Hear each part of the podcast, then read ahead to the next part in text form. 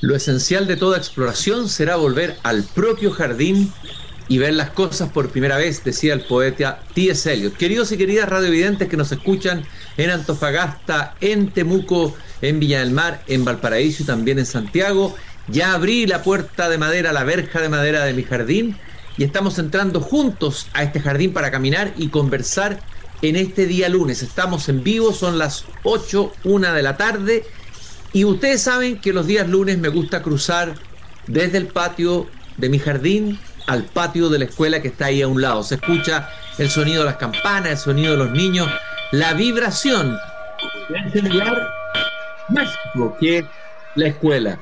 Y siempre que entro a esta escuela, la veo y la escucho a ella. Muchas de las cosas que hemos menester tienen espera, el niño no. Él está haciendo ahora mismo sus huesos, criando su sangre y ensayando sus sentidos. A él no se le puede responder mañana, él se llama ahora. Gabriela Mistral siempre tuvo el sentido de la urgencia, del aquí y el ahora, en la infancia, en la educación. Y quiero leer una reflexión breve, el texto es más largo, solamente voy a leer un fragmento muy interesante de un tema que preocupó a Gabriel Mistral muchísimo, la pérdida del sentido del oficio o lo débil que era el sentido del oficio en nuestra sociedad. Este texto lo escribió en mayo de 1927. Solamente voy a leer algunos fragmentos. El texto se llama Sentido del oficio. Ella dice, yo no exagero si digo que mi fiesta mayor de Europa me la han dado las artesanías superiores que son las de aquí, las cabales, las perfectas artesanías. Y viene toda una descripción de los distintos tipos de artesanos y artesanías que hay en Europa. Luego afirma, entre las desgracias de América está la de tener en alguna parte artesanos escasos y de no haberlos visto nacer en otras todavía. Confundimos artesano con peón, hortelano con regador, herrero con forjador. El pobre continente manda la plata hacia las orfebrerías de Europa y no se ha puesto aún a formar sus plateros. Y si consideramos el oficio, dice Gabriela Mistral, como nuestro más efectivo testimonio, una interesantísima pregunta, el oficio como testimonio de lo que somos. Lo está diciendo una poeta, la poesía también es un oficio. También es técnica, también es técnica en el sentido más profundo que le daban los griegos a la palabra técnica. Y luego en todo este texto va desmenuzando esta, este desprecio, este ninguneo, como diría ella, del oficio, de los oficios en nuestra sociedad y cómo eso va empobreciendo nuestro propio ser más profundo. Era una hincha Gabriela Mistral del oficio, de la formación técnica, etcétera, etcétera, etcétera. El texto está escrito, como dije, en mayo de 1927. Justamente hoy día, aquí en el patio de la escuela donde estoy sentado, vamos a conversar con un profesor que tiene mucho que ver con el oficio, la técnica, lo técnico, la educación técnica. Hemos hablado varias veces en el programa de lo central, de lo fundamental que puede ser, que debiera ser la educación técnico profesional para el desarrollo del país en el sentido más amplio del término, no solamente desarrollo económico, no solamente el desarrollo de que alguien logre legítimamente o aspire a lograr tener buena remuneración a través de un oficio, etcétera, etcétera, sino en este sentido mistraliano eh, eh, eh, del oficio. Él es David Igor Villarroel, docente con especialidad en construcción del Colegio Técnico Profesional Piedra Azul de Puerto Montt, coordinador de especialidades del Liceo Piedra Azul, y acaba, hace poco ganó o fue reconocido como el mejor docente técnico profesional de Chile por la ONG Canales. David, qué gusto conversar contigo esta tarde aquí en el patio de la escuela junto a mi jardín. Gracias, Cristian. Gracias, de verdad, por primero conocerte en persona. He leído tus columnas por ahí. Y, en segundo lugar, es por invitarme a este programa y, poder compartir alguna experiencia que, que puede ser útil para, para los niños, para nuestros colegas. Lo primero que te quería preguntar, ¿qué te resuena en esto que dice Gabriela Mistral, digamos? ¿Qué te toca a ti? Que estás por lo demás, eh, digamos, trabajando eh, eh, inmerso en, la enseñanza técnico profesional. Eh, yo creo que la poesía es, muy importante y, te permite como herramienta decir y plantear muchas cosas. Y sin duda el, oficio que habla Gabriela Mistral, eh, creo que se ha ido perdiendo. Se ha ido perdiendo y se ha ido un poco desvaneciendo, tratando de centrarnos quizás mucho en que nuestros estudiantes logren cierto una carrera corta, técnica, profesional, pero olvidándonos un poco de la persona. A mí me hace mucho sentido eso. Yo creo que eh, en la educación técnico profesional y en el oficio convergen no solo un título de nivel medio, sino convergen también eh, temas sociales profundos, convergen también cómo creamos una buena persona, cómo logramos hacer una buena persona, ¿cierto? Yo a veces digo, prefiero sacar de la aula una buena persona, un buen niño, una buena niña, y lo otro se va dando en el camino. Así que tiene mucho sentido lo que dice nuestra gran poetisa Gabriela Mistral, Cristian. Oye, y David, ¿y dónde te viene esa convicción como profesor? Eh, que le he leído en algunas entrevistas que te han hecho, en algunas notas, de esa, convicción de que lo más importante y lo central es formar buenas personas. ¿De dónde te viene eso? Eh, creo que, mira, de hecho he hablado en algunas universidades y algunas escuelas de pedagogía y me preguntan un poco cuál es el secreto para ser un buen profesor. Creo que por ahí. Y, yo creo que no está en la malla curricular. Yo creo que el secreto para ser un buen profesor es amar lo que uno hace. Y lo mío tiene que ver quizás también con una antigua profesora que yo tuve, la señora Elena Gallardo, hace muchos años atrás, que ella em, me guió por el camino del saber en una escuela rural sin, sin, sin siquiera pensar que lo que ella estaba haciendo por mí iba a tener una connotación hoy día de este tipo, ¿cierto? Eh, yo empecé a amar la educación porque la problemática que yo tuve para estudiar fue tremenda, juntando hojas de diarios viejos por ahí aprendí a leer y ella me dio la oportunidad, ella no me miró como puede pasar a veces con, con, distinción de personas o algo así. Fuimos todos iguales en ese año, en esos cursos, y, por ahí nace esto de la educación, Cristian, que, que a, hoy me llena, me sigue llenando. De hecho, ya tengo dos semanas de clase y la verdad que reencontrarme con los chicos para mí es una verdadera bendición. A mí me, da, me da el combustible que yo necesito. Así como a ti te gusta el sur, la lluvia, bueno, a mí estar en la sala de clase yo lo disfruto mucho. Te, entiendo perfectamente, yo también soy profesor, de hecho mi título es profesor de Estado en castellano, fui profesor de aula durante muchos años y mi primer trabajo fue en el sur mi primera pega fue en Osorno, así que entiendo perfectamente lo que me estás transmitiendo y lo que, y lo que me estás diciendo. Yo te escuché también, te leí por ahí, o me lo contó un chucao, un pájaro que yo tengo acá sureño en mi jardín, que dijiste algo, algo así como que los profesores técnicos profesionales son agentes transformadores, eh, que son herramientas fundamentales y motor del país. Eh, ¿En qué sentido lo, lo afirma o sostiene esa afirmación? Bien, mira, yo soy estudiante técnico profesional. Eh, mi primera especialización fue en un colegio técnico. Después que estuve en una escuela rural, me fui a estudiar una carrera técnica. Y, lo que a mí me pasa con la educación técnico profesional, Cristian, es que desde muchos años hablamos de la educación técnica profesional, de, discursos, de buena crianza y que, y que lo que puede pasar, pero ha pasado los años y seguimos igual por distintas formas de manejar la educación técnico profesional. Y creo que la educación técnico profesional hoy día es tremendamente importante porque piensa tú que el segmento de niños que atendemos son chiquillos con muy sensibles socialmente hablando, con, tremendas problemáticas y que el profesor se hace, se hace cargo de esa problemática. No solo yo hoy día estoy en la palestra por accidente, y, nunca quise ser el mejor profesor, ni mucho menos, pero todos los colegas que yo conozco y que hacen técnico profesional están en esta disyuntiva de, de cómo ellos se transforman en agentes, valga la redundancia, transformadores eh, de una sociedad. Si, si yo transformo un niño, le toco el corazón, ese niño va a transformar su comunidad. Lo va a transformar sin mirar eh, distintas situaciones, color, política, y todo eso va, a transformarlo porque el profesor marcó su vida. Entonces, eh, a un profesor al hacer eso, eh, en un joven que viene de un contexto social difícil, diferentes, vulneraban algunos derechos.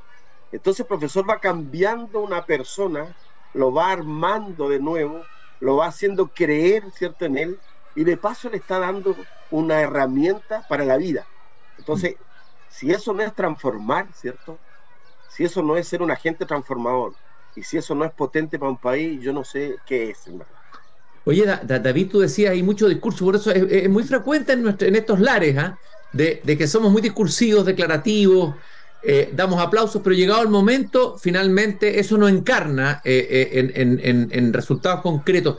¿Dónde pondrías tú el énfasis? ¿Dónde crees tú que hay que poner el énfasis? Que, es donde no lo han puesto probablemente las distintas políticas públicas que se han hecho sobre la educación técnico profesional. ¿Dónde pondrías tú el eje, el énfasis, la energía, los recursos para darle el lugar que merece la educación técnica profesional en Chile? Yo creo, Cristian, que las políticas están, las ideas están. Y, los recursos, yo creo que, yo siento que también están. Pero el tema es cómo nos llegan donde tienen que llegar. Mm. Como ejemplo, como ejemplo, yo, y, aquí, por ejemplo, nosotros somos un colegio técnico profesional acá en el sur de Chile, tenemos dos especialidades, construcción y acuicultura. Nosotros para atender a nuestros estudiantes y tener un programa educativo necesitamos los recursos, materiales, equipos, herramientas en marzo y llegan en noviembre. Entonces hay un problema, ¿cierto? Que, que, nos quita un poco el sueño porque, porque yo no creo que haya malas políticas, yo creo que hay que, que hay que hacer que estas políticas lleguen donde tienen que llegar, en los colegios públicos, en los talleres, en los laboratorios, eh, invertir en los estudiantes, pero no, no a ocho meses que comienza un año escolar. Entonces me parece que eh, eh, que si, bien cada estado, cada gobierno tiene improntas de política, pero, pero se diluyen en el espacio y en el tiempo. Y, las comunas les llega la plata, pero por ahí como que aquí se habla mucho del caleuche en el sur, parece que el caleuche se lleva los recursos y no llegan. Y, de verdad es una pena porque... Bueno, eso, eso, eso revela... un poco, Cristian, un poco medio gracioso, es una pena pensar que estudiantes que estuvieron todo un año no tuvieron la posibilidad ni siquiera, no sé, hablando de un módulo mío, por ejemplo, construir una albañilería básica porque no tuvimos nunca los materiales. Entonces, mi crítica es, eh, yo no creo que no haya malas políticas, eh, cómo se transforma esa política que ya existe, ¿cierto? Con, con, las miradas técnicas, con los profesionales que existen, que ese recurso que cuesta, ¿cierto? Que, que, que, que salga, llegue donde tenga que llegar bueno, eso, revela dramáticamente lo que está diciendo la ineficacia del Estado, una parte del Estado de no cumplir con lo que tiene que hacer, ¿no? Se pierde ahí en el camino, en el laberinto kafkiano del Estado, se pierden los recursos que te llegar a las salas de clase, a los colegios técnicos profesionales.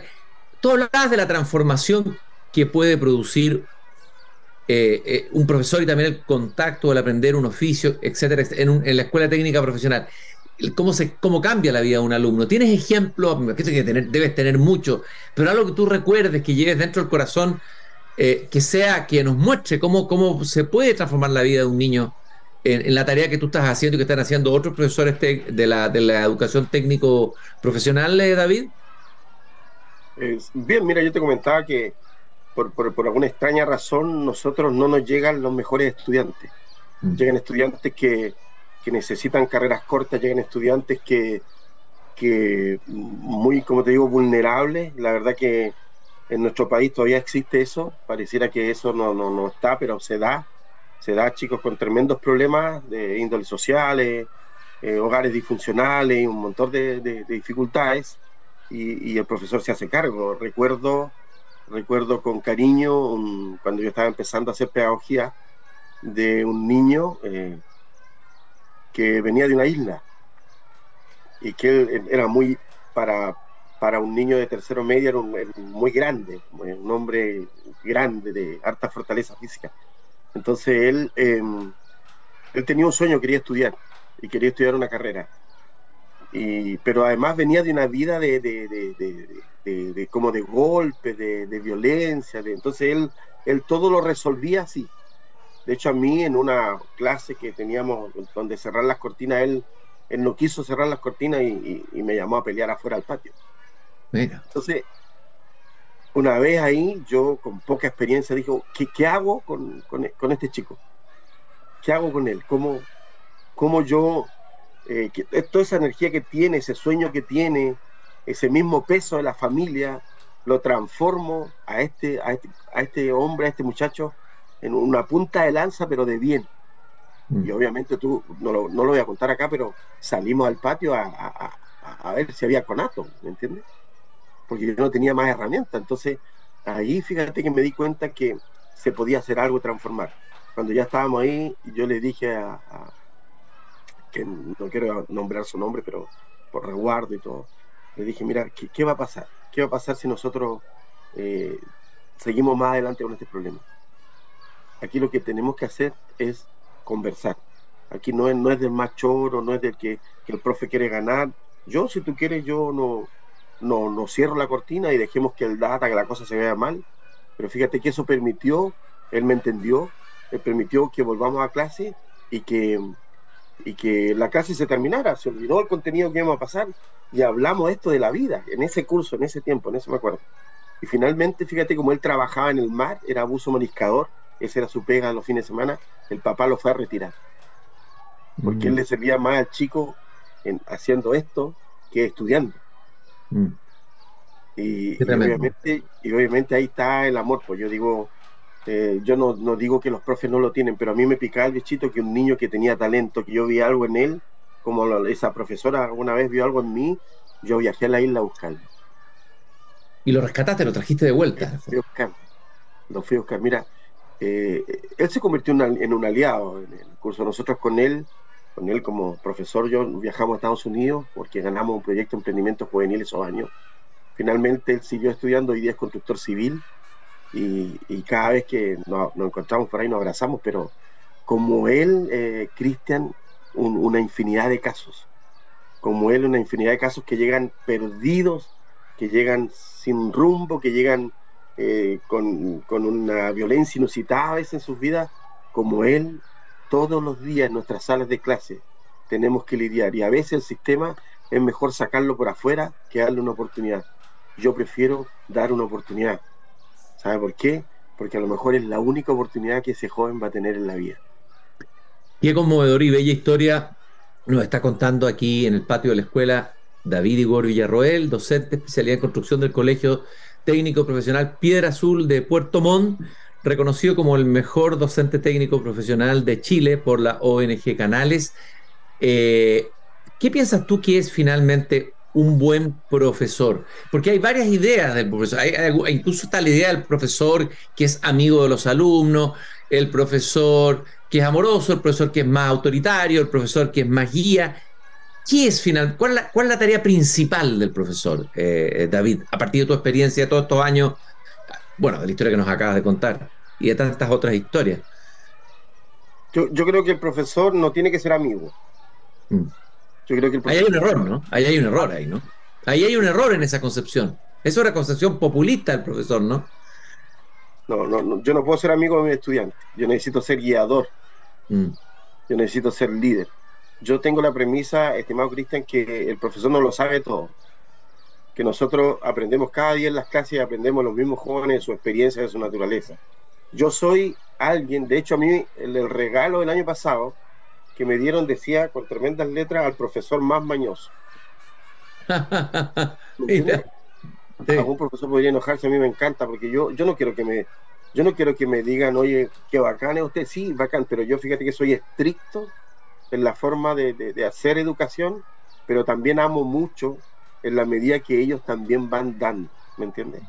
Eh, yo si tomo un curso el primer año y no los conozco tanto, los primeros meses yo soy muy estricto, pongo muchas reglas, reglas que, que obviamente son fáciles de cumplir y conforme se van dando, yo lo dije creo que en alguna vez, a mí me dicen, oye, el viejo serio, el viejo mañoso, pucha, tiene las cejas para arriba de tan pesado que, y termina diciembre y sabe que al final lloramos, el pues, profe, pucha, ojalá nos volvamos a ver. ¿Me entiendes? Pero eso se va dando en el camino. Yo creo que todos los profes me van a entender lo que estoy diciendo. Porque ser amigo significa que a un estudiante que tiene 16, 17 años, 14, 15 años, él no va a entender esa amistad.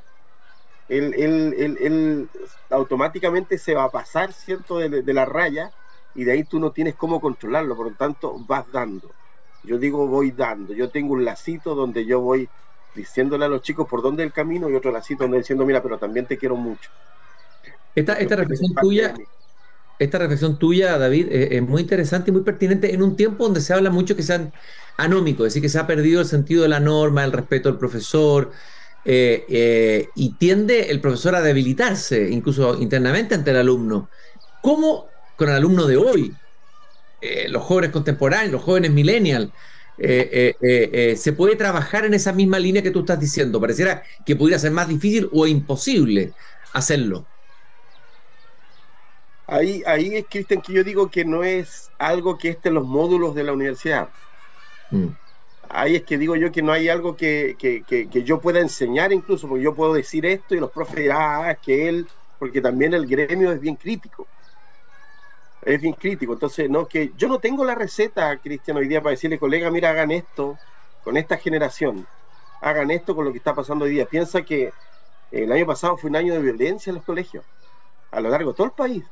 Los chicos llegaron muy violentos, muy, muy estresados. Esta misma pandemia les trastocó las vidas. Estuvieron en sus casas encerrados dos años y, no sabían resolver sus problemas. Por lo tanto, llegó una generación millennial. Yo le digo a veces los, terroncitos de azúcar. Entonces llega la lluvia y se me desarman. Entonces, porque al final tú ves estos chicos muy fuertes con, con tremendas energías de violencia pero cuando tú vas entrando en ellos, en sus corazones, en su mente, en su vida, se van desarmando. Mm. Y estos chicos gigantes y todo se convierten en personas. Pero ese es un trabajo que hay que ir haciendo paulatinamente, todos los días. No, eh, insisto, el contenido es muy importante para, para las herramientas que nosotros le entregamos, pero educar en amor, educar a personas, eh, entenderlo, creer en ello, yo creo que por ahí va la receta, por ahí es la premisa. Yo prefiero hablar mucho de la vida, prefiero, prefiero saber. Su, delante hablaba yo, chiquillo, todo, ¿para qué eres útil? No, dijo, yo soy malo, yo no, yo no tengo nada bueno. Piensa cómo educa a ese joven que cree mm. que él es malo y que no tiene nada bueno. Entonces tenemos que sacar lo mejor de ellos.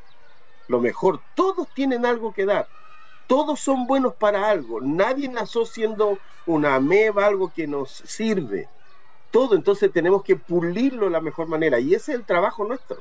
Cada uno tiene eh, distintas formas. En el fondo, el profesor es un, es un escultor, un escultor del alma, ¿no? Es un artista. Ah, Gabriel Mistral también pensaba que el profesor era como un artista, ¿no? Eh, que esculpe, va esculpiendo, va ayudando a que vaya emergiendo el alma de ese, de ese niño. En el fondo del oficio, hablábamos del oficio, es, ese es el oficio del profesor. Lo que tú decías, no es una ciencia que se puede enseñar en un libro y decir esto es, así se es, se hace, se es buen profesor. Es un oficio. Eso, claro, la pedagogía y todo, y todos los módulos que hay, eso es currículum, eso, eso es lo técnico. Pero hoy, no, hoy, hoy necesitamos lo técnico para además esto otro. Que, que, que yo te digo, yo lo tengo en el corazón, va conmigo yo, no es una cuestión que a mí me, eh, yo lo pueda enseñar incluso, pero, pero me nace, me nace, y, a mí, yo digo, a mi esposa a veces le digo, mira, para mí son las causas perdidas. Aquel mm. chico que, que, es choro, aquel chico que dice yo no veo futuro, que a veces si yo vendo droga para mí es más fácil, mm. ¿me entiendes? Si, si yo, yo he tenido chicos que están presos, Cristian, en el día, perdón, en la noche y en el día van a clase. Mm. Y esa realidad es en Chile, lo tienen todos los profesores, el tema, cómo toca a ese estudiante, qué hace, qué tienes que hacer para que este, este hombre duro, lleno de, cosas de la vida, se transforme en una persona y que sea confiable, que sea un buen hombre, que mañana él me diga, eh, y me ha tocado miles de veces, mira, aquí está mi esposa, aquí están mis hijos, y yo estoy trabajando en esto. Me alegró mucho uno, Cristian, y te cuento otra experiencia para terminar, si quieres, eh, un niño que, que cayó preso y que lo fui a ver muchas veces a la cárcel. Y yo le dije, mira, esto no es el final, esto es accidente. Y cayó por un accidente, porque andaba con una pandilla por ahí, robaron algo y cayó. Entonces, cuando, cuando yo luego termina tu cuarto medio, si no quieres titularte, no importa, pero termina, hazlo, anda al colegio. Él, él iba a cumplir su condena y volvía a clase. Y un día me lo encontré y me dijo, profe, yo emocionado, yo quiero mostrarle, dijo, yo tengo mi esposa, mi hijito, dijo, y tengo una frutería. Qué maravilla. Tengo una frutería. Emprendedor. Y me mostró con orgullo una camionetita que tenía. Yo digo, pucha, ¿sabes qué? Eso, Cristian, a mí, eso es educar. Eso para mí es, si, si, si, si abogado y médico y, doctor y arquitecto vamos a tener lleno en el país, estamos llenos. Sí. Pero, Totalmente de acuerdo. Transformar una persona y, que mañana yo lo tenga a este lado y que no esté en la vereda al frente, por Dios que es lo más maravilloso que la educación nos puede entregar. Yo te quiero agradecer, David, eh, esta hermosa conversación, esto que nos has transmitido desde ese lugar que está, entiendo, tu colegio está a 16 kilómetros de Puerto Montt, en el sur de Chile. Estás así, ahí haciendo, generando oficios, transmitiendo oficios, pero sobre todo transmitiendo amor. Ama y después educa, decía Gabriela Mistral como primer imperativo. Eh, quiero felicitarte por el premio del mejor docente técnico profesional de Chile, mandarte un abrazo muy grande a ti y a toda tu comunidad educativa. Gracias por haber conversado conmigo y compartido tu fantástica experiencia, tu hermosa experiencia en educación y en formación de jóvenes de Chile. Queda mucha esperanza escucharte esta tarde aquí en Desde el Jardín. Cristian, yo de verdad agradecido, agradecido primero de conocerte, porque no sé por qué te seguía, yo, yo sé de ti y agradecido porque de estas oportunidades. Hoy soy yo, mañana puede ser un estudiante, mañana puede ser otra persona, que, que la educación tiene que, tiene que transformar, no, no en vano Mandela dijo, mira que era la herramienta más poderosa, yo creo que lo es, yo creo que lo es. Y, no tenemos que perder la esperanza, no tenemos que, rendirnos, no tenemos que bajar los brazos. No cabe duda que después de escucharte quedamos con mucha esperanza, que quienes, nos escuchan también, muchas gracias por, por ese regalo de esperanza esta tarde. Nosotros vuelvo a mi jardín, tengo que cerrar la verja de madera y recordar que nos acompaña el Grupo Vida, comprometida con la sostenibilidad en los barrios y la cultura en la empresa y también, desde luego, Fundación Irarrázaval, con quienes hemos caminado estos años conversando con los profesores, con los grandes maestros de Chile, como David Igor Villarroel, docente de especialidad construcción del Colegio Técnico Profesional Piedra Azul. Nosotros nos encontramos mañana nuevamente aquí, cuando vuelva a abrir la verja de madera de este jardín. Gracias por habernos acompañado. Gracias, Cristian. Un abrazo.